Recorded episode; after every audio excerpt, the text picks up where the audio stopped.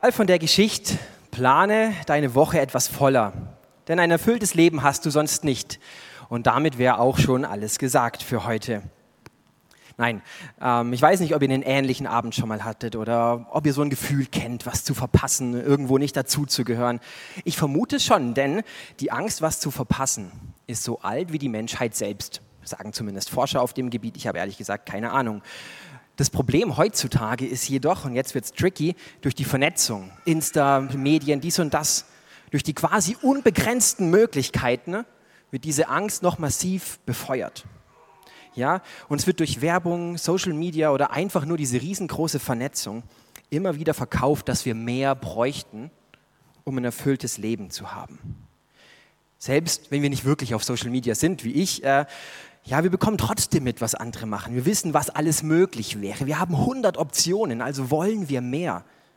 Mehr unvergessliche Urlaube, mehr wunderbare Wanderungen und mehr atemberaubende Abenteuer. Ich hoffe, ihr habt die Alliterationen bemerkt. Ich habe mir sehr viel Mühe gegeben.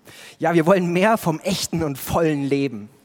Ja, und darum packen wir viel mehr in unser Leben als alle Generationen der Menschheit zuvor. Wir haben mehr von der Welt gesehen wir haben äh, mehr erlebt, wir kennen mehr Leute, wir haben mehr Krempel daheim, wir haben ganz viel von mehr. Aber das erschreckende oder dumme Resultat, wir sind nicht wirklich glücklicher, nicht wirklich zufriedener, sondern mal immer noch mehr. Ja, ich behaupte, während die Menschen mehr vom Leben suchen, bekommen sie weniger. Und nicht nur ich behaupte das, auch viele Leute schlagen gerade Alarm, was diese Verdichtung, die Beschleunigung, das heutige Tempo mit den Menschen macht. Ja, einfach mal so ein paar Zahlen und Zitate, die einen vielleicht ein klein wenig zum Überlegen äh, anregen. Ähm, seit der Jahrtausendwende, also so seitdem die Vernetzung durch die Decke gegangen ist, hat sich die Zahl derjenigen, die aufgrund von einer Depression stationär behandelt werden müssen, verdoppelt. In dieser Altersgruppe der Handyaffinen, ähm, der Handyaffinen 15- bis 24-Jährigen sogar siebenmal so viele. In einer anderen Studie ging es darum, äh, um, um das Stresslevel. Und ähm, 27 Prozent haben angegeben, dass sie im letzten Jahr mehrmals so gestresst waren, dass sie dachten, sie packen ihr Leben nicht mehr. 19 Prozent waren wegen Stress mehrfach nicht bei der Arbeit und 14 haben tatsächlich mehrfach an Selbstmord gedacht. Erschreckende Zahlen. Ja, ein anderer Aspekt, Cherry Turkle, Professorin am MIT, schreibt in dem Buch Alone Together, also zusammen, aber allein quasi, ähm, über die Folgen dieser aktuellen Entwicklung. Ja, dass wir dadurch vereinsamen. Sie schreibt, wir sind einsam, aber haben Angst vor tiefen Beziehungen. Digitale Verbindungen, die Connections, gewähren die Illusion von Gemeinschaft ohne die Verpflichtungen einer Freundschaft. Und so hat auch keiner mehr Lust und Kapazität und Fähigkeit für echte Freundschaft. Ja, wir sind connected wie nie zuvor. Kein Wunder bei durchschnittlich drei bis viereinhalb Stunden Social Media Zeit pro Tag. Aber nur wenige kennen tiefe Freundschaften. Nur wenige haben Freunde an ihrer Seite, denen man so bedenkenlos das ganze Herz zeigen kann. Ja, tatsächlich liest man auf und ab, viele sind sich einig, so ein übervolles, überschnelles Leben hinterlässt uns nicht voller, sondern leerer. Wir bekommen nicht mehr vom Leben, sondern mehr Traurigkeit, mehr Angst, mehr Einsamkeit. Viele Menschen suchen nach mehr Leben heutzutage, nach so einem vollen Leben, wie wir es uns wünschen. Aber dieser FOMO-Lebensrhythmus scheint genau das Gegenteil zu bringen. Er scheint genau verkehrt zu sein. Warum ist das so? Was würde ein Leben dann voll machen? Was ist die Sache, die im Leben wirklich zählt? Ich bin kein Psychologe. Ja, ich bin Sozialarbeiter, Wirtschaftsinformatiker und äh, Mini-Theologe. Ähm, genau, ich, deswegen wechsle ich jetzt in mein Fachgebiet. Nicht die Wirtschaftsinformatik, sondern in das pastorale Amt. Ähm, ich bin Pastor und leidenschaftlicher Jesus-Nachfolger. Da arbeite ich auch am längsten schon drin. Ich will leben, wie Jesus gelebt hat. Ich will lieben, wie er geliebt hat. Und ich glaube, Jesus, der in der Bibel als das Leben bezeichnet wird, ist eine gute Quelle, die wir befragen können, wie dieses Leben voll werden kann. Auf jeden Fall sagt er schon mal, dass er es gerne mit uns teilt. Ja, er sagt, der Dieb kommt nur, um die Schafe zu stehlen und zu schlachten und um Verderben zu bringen. Aber ich, ich aber bin gekommen, um ihnen Leben zu bringen, Leben in ganzer Fülle. Ja, viele kennen diesen Vers vermutlich. Ähm, er will erfülltes Leben schenken, ein Leben, dem nichts mehr fehlt. Und wer hätte das nicht gerne? Wer hätte es gerne? Alle mal strecken und wer es will, also weiß ich nicht. Wir alle melden uns. Ja, ich will dieses volle Leben, ich bin bereit dafür, die Hände sind weit geöffnet.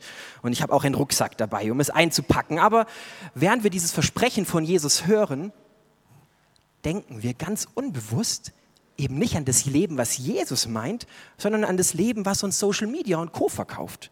Wir denken an was ganz anderes, an ein maximale, ereignisreiches, volles Leben.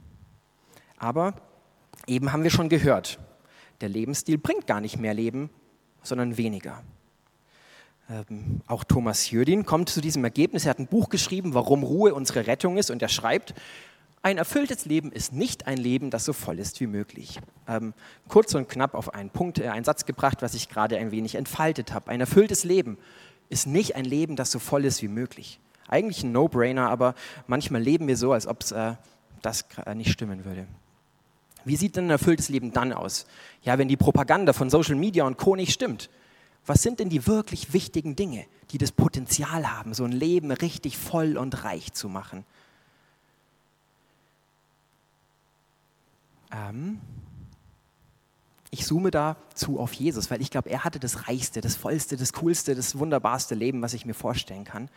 Und was hat sein Leben voll gemacht? Erstens würde ich sagen, die Beziehung zu Gott im Himmel. Ja, dieses Geliebtsein vom Vater. Er wusste ganz und gar, ist er geliebt. Zweimal hört er diesen Zuspruch aus den Wolken, viele Male in seinen Gebetszeiten. Er ruht voll und ganz in dieser Wahrheit und nichts kann ihn da rausbringen. Er muss sich Liebe sonst nirgends holen, sich nichts irgendwo beweisen, keine Anerkennung. Er kann ganz und gar er selbst sein. Und er genießt es, Gott zurückzulieben. Zeit mit ihm zu verbringen, in seinem Wort zu lesen, wie der Markus uns letzte Woche lieb gemacht hat. Ja, Erstens, er wusste, dass er ganz und gar geliebt ist. Das zweite Geheimnis würde ich behaupten, kein Mensch vor ihm, kein Mensch nach ihm liebte so wie er. Also muss dieses volle Leben irgendwas mit dieser Liebe zu tun haben. Ja, nicht nur sie zu bekommen, sondern sie auch weiterzugeben. Jeden Moment strahlt Jesus pure Liebe aus. Egal, ob da Zöllner, Prostituierte oder wer auch immer vor ihm steht.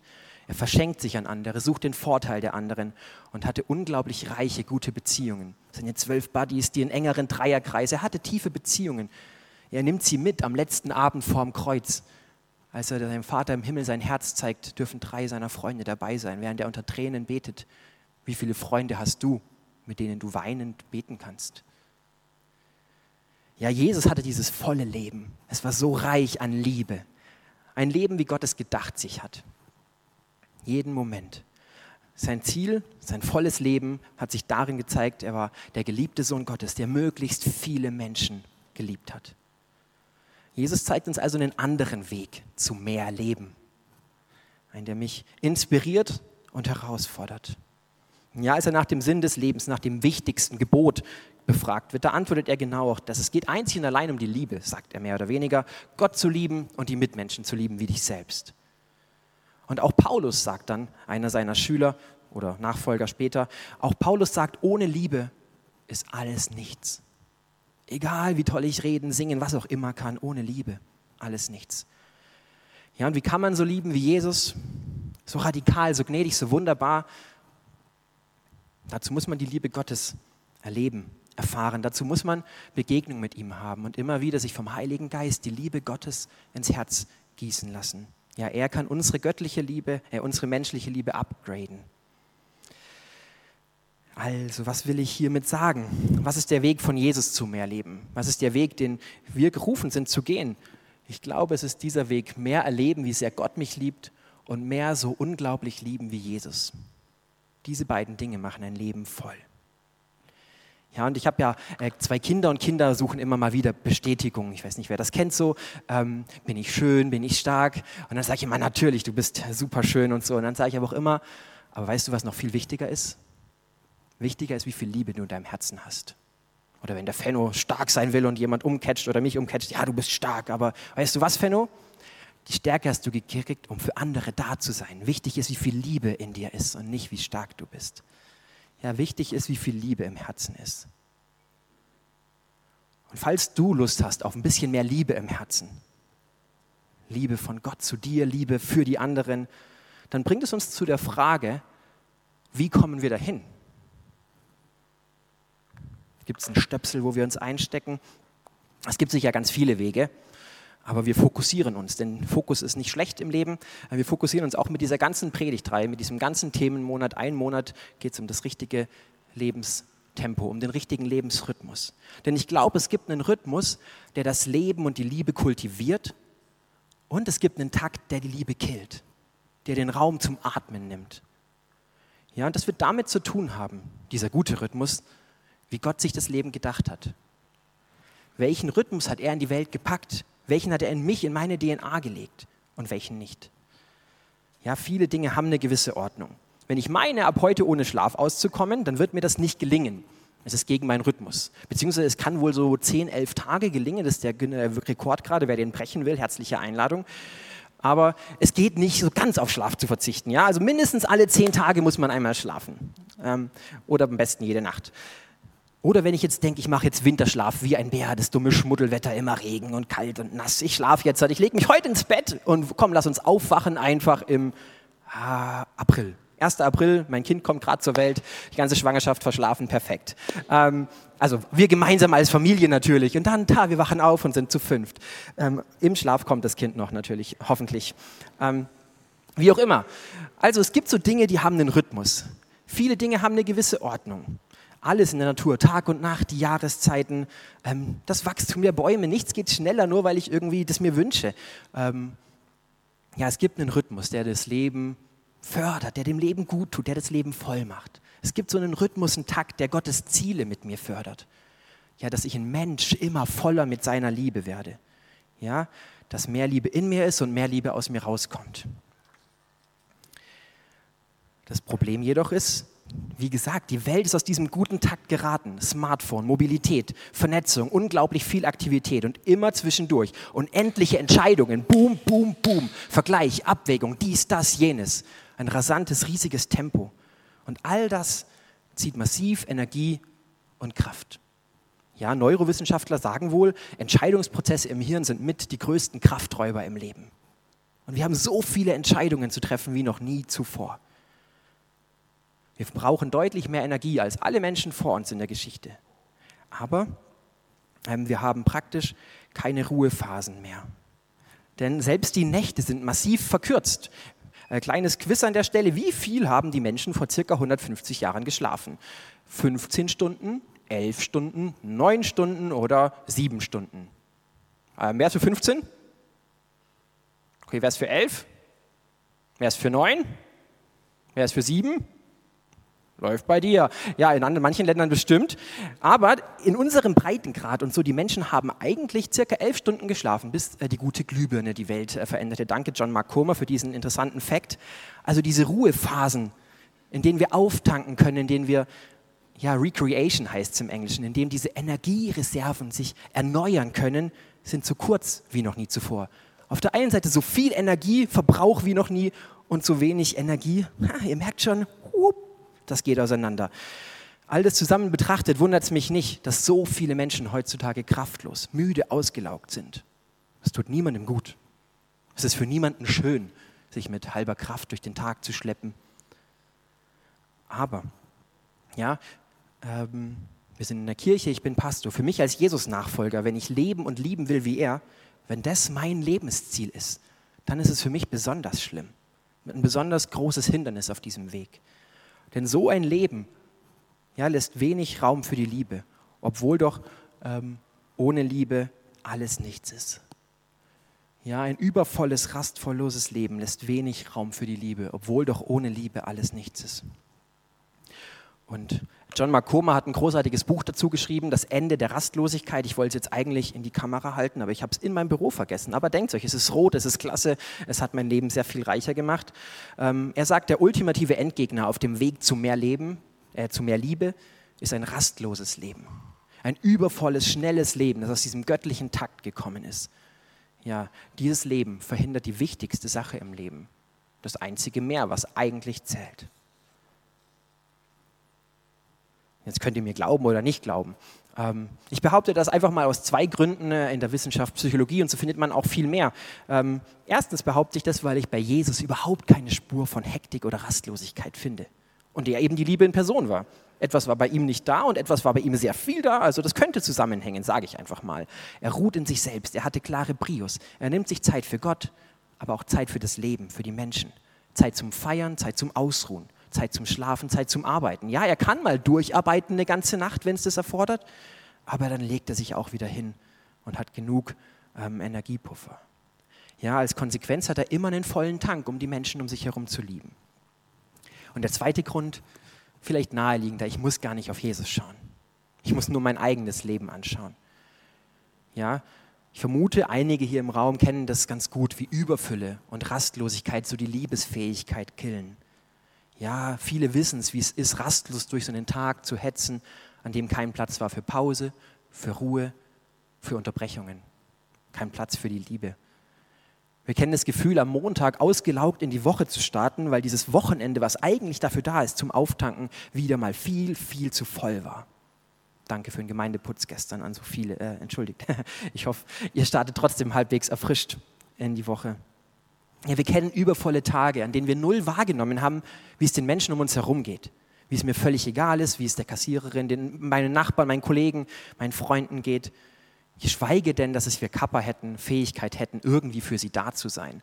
Und nein, die Vorstellung, dass sich jemand von ihnen meldet und was will von mir, bitte nicht. Ja, ich denke, viele haben sowas schon mal erlebt. Vielleicht einmal im Leben, vielleicht jede Woche. John Makoma schreibt in seinem Buch Hektik und Liebe sind unvereinbar. Meine schlimmsten Momente als Vater, Ehemann und Pastor stehen fast immer im Zusammenhang mit Zeitdruck wenn ich zu spät zu einem Termin komme, wenn ich mit einer, meiner unrealistischen To-Do-Liste im Rückstand bin, wenn ich versuche, viel zu viel in meinen Tag zu packen. Ich verbreite dann Wut, Anspannung und kritische Nörgelei. Also das Gegenteil von Liebe. Hektik und Liebe sind wie Öl und Wasser. Sie verbinden sich einfach nicht. Und auch ich erlebe das immer wieder. Ihr könnt meine Familie leider befragen. Wenn ich zu viel in den Tag packe, wenn ich es eilig habe, wenn die Kinder in Kindi müssen, was auch immer, ähm, ja, wenn das Leben voll und dicht und hektisch ist, dann hält das die Liebe klein.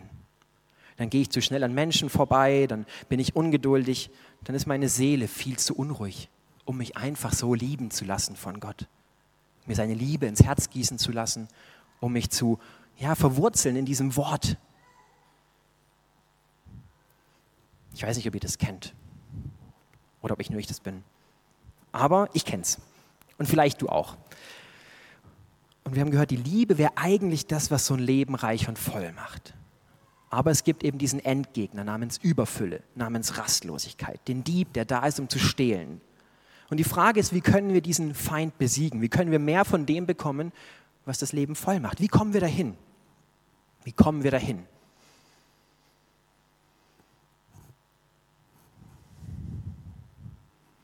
Ich glaube, das ist die gute Nachricht. Bisher war es so ein bisschen destruktiv und so, aber jetzt wird es ein bisschen positiver, denn ich glaube, ein anderes Leben ist gar nicht so weit weg. Es ist nicht weit weg.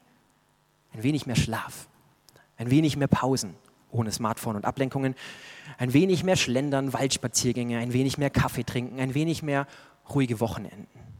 Ein bisschen weniger, ein bisschen langsamer, ein bisschen ruhiger, womit wir beim Themen der nächsten Wochen wären. Ja, ich glaube, das würde uns schon etwas mehr zurück in den Takt bringen. In den Rhythmus, der Gottes Ziele mit mir fördert. Dass ich ein Mensch voller mit Liebe werde. Thomas Jödin kommt in seinem Buch auf einen ähnlichen Schluss. Er sagt, die Ruhe öffnet einen Raum, einen Windschutz, ein Versteck für die Liebe. Ein Versteck für die Liebe. Ja, da kann sie getrost wachsen, sich entfalten und größer werden. In der Ruhe. Und danach sehne ich mich wirklich. Das wünsche ich mir.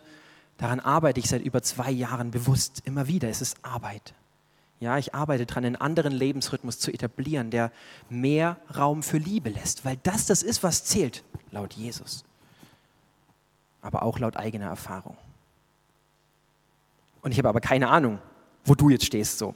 Ob du dir das wünschst, ob dein Leben äh, auch rastlos und übervoll ist oder ob du sagst, nee, alter Pastor, du bist ein Loser und hast es nicht auf der Kette, aber ich schon lang. Ähm, vielleicht, ich weiß 0,0, wo du stehst und Jesus weiß es vielleicht auch nicht. Und vielleicht weißt du selber auch noch gar nicht, wo du stehst. Und deswegen hast du jetzt ein, zwei Minuten, einfach mal um kurz mit Jesus ins Gespräch zu kommen über die Frage, hast du so eine Sehnsucht, anders zu leben? Leichter, lebendiger? Wünschst du dir, ein Mensch voller mit Liebe zu werden? Ja, willst du lernen, so einen Schutzraum für diese Liebe zu basteln? Ähm, kommt mit Jesus ins Gespräch, mit euch selbst.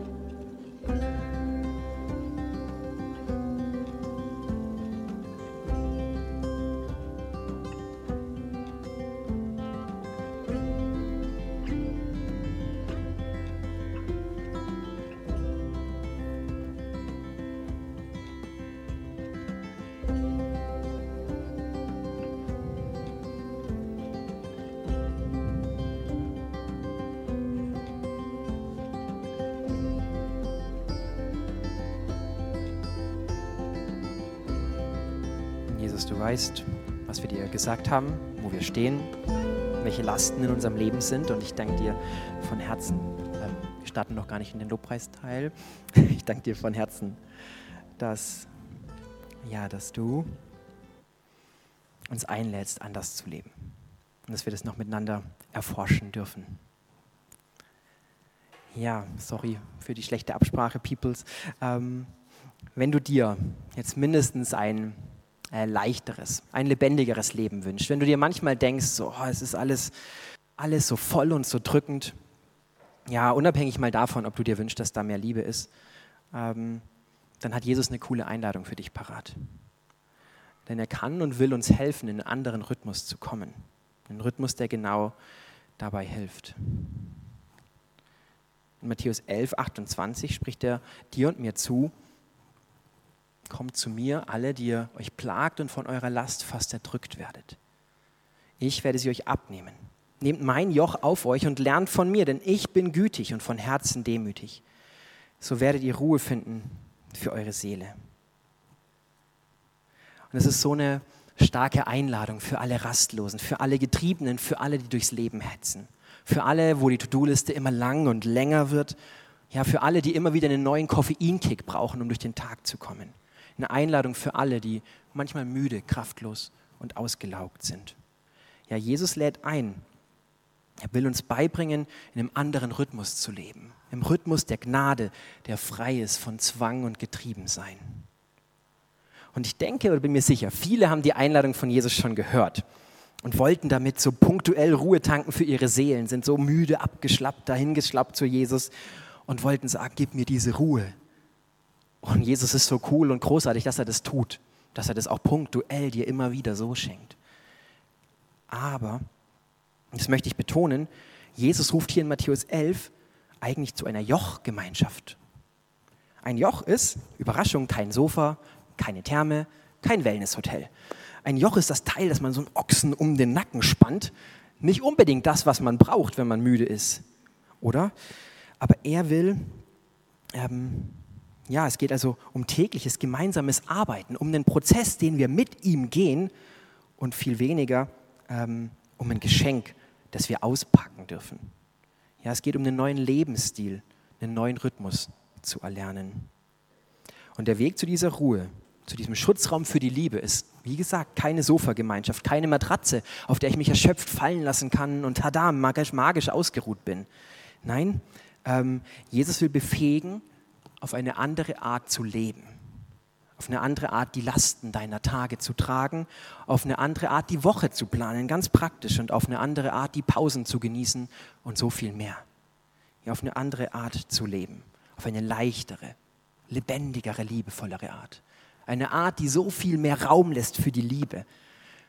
Ja, und wenn du mich fragst, ehrlich gesagt, ich finde es noch viel cooler, als immer wieder müde und ausgeschlaugt zu ihm kommen zu müssen, wenn er mir selbst beibringt. Ja, ich mit ihm, er mit mir, ein anderes Leben zu leben, dass ich gar nicht ständig an diesen Punkt komme, wo ich so fertig bin. Ja, ein großer Theologe hat diesen Vers so kommentiert: Instead of offering escape, Jesus offers equipment. Es geht hier eigentlich um Befähigung für dein Leben und nicht um Flucht aus deinem Leben. Befähigung für dein Leben und nicht Flucht aus deinem Leben. Und wenn du heute die Einladung von Jesus annimmst, dann will, kann ich dir sagen, liegen tatsächlich viele Schritte vor dir. Arbeitsgemeinschaft, Jochgemeinschaft. Ausprobieren, anpassen, dranbleiben. Und ich bin ganz ehrlich und sage aus eigener Erfahrung, es wird einige Zeit dauern, bis du die Früchte siehst. Ja, vieles wird erst in drei, fünf, zehn Monaten greifen, weil manches ist auch einfach schon dick und dumm geplant.